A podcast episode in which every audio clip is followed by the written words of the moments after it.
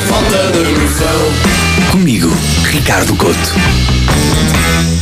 Lamar, Lamar, sabes, estou feliz.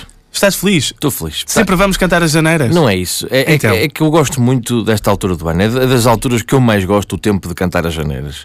Porque eu não sei se sabias, mas eu tenho uma tradição com as janeiras, sabes? Uma tradição familiar. Tens uma tradição familiar. Tu Tenho. vais com a tua família cantar as janeiras porta a porta? Não, não, não. Nós não vamos cantar. Eu todos os anos, eu e os meus pais ficamos no quentinho da nossa sala e esperamos ouvir lá ao longe os coros das janeiras. E, finalmente, quando começamos a escutá-los na nossa rua, a minha mãe diz de maneira muito querida: apaga as luzes e fecha as persianas que é para não me pedir dinheiro. É uma tradição que eu tenho. E as janeiras são um desejo de paz cantado. E diga-se cantado, sobretudo, em vibrato.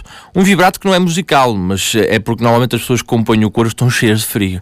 Vimos cantar as janeiras. Senhor Joaquim, o que é que o levou a ficar em estado de hipotermia? O trabalho? Esqueceu-se da chave de casa e ficou relante? Não, não, foi estar a tocar pandeireta ao frio.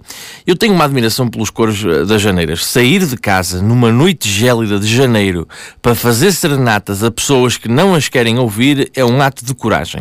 Pôr-se à porta de alguém e cantar desafinado e com tudo a rimar em ar até uma pessoa vir à janela e finalmente lhe dar uma moeda de 50 cêntimos não me parece bondade. Parece mais tortura. Aliás, parece assim uma espécie de assalto fofinho.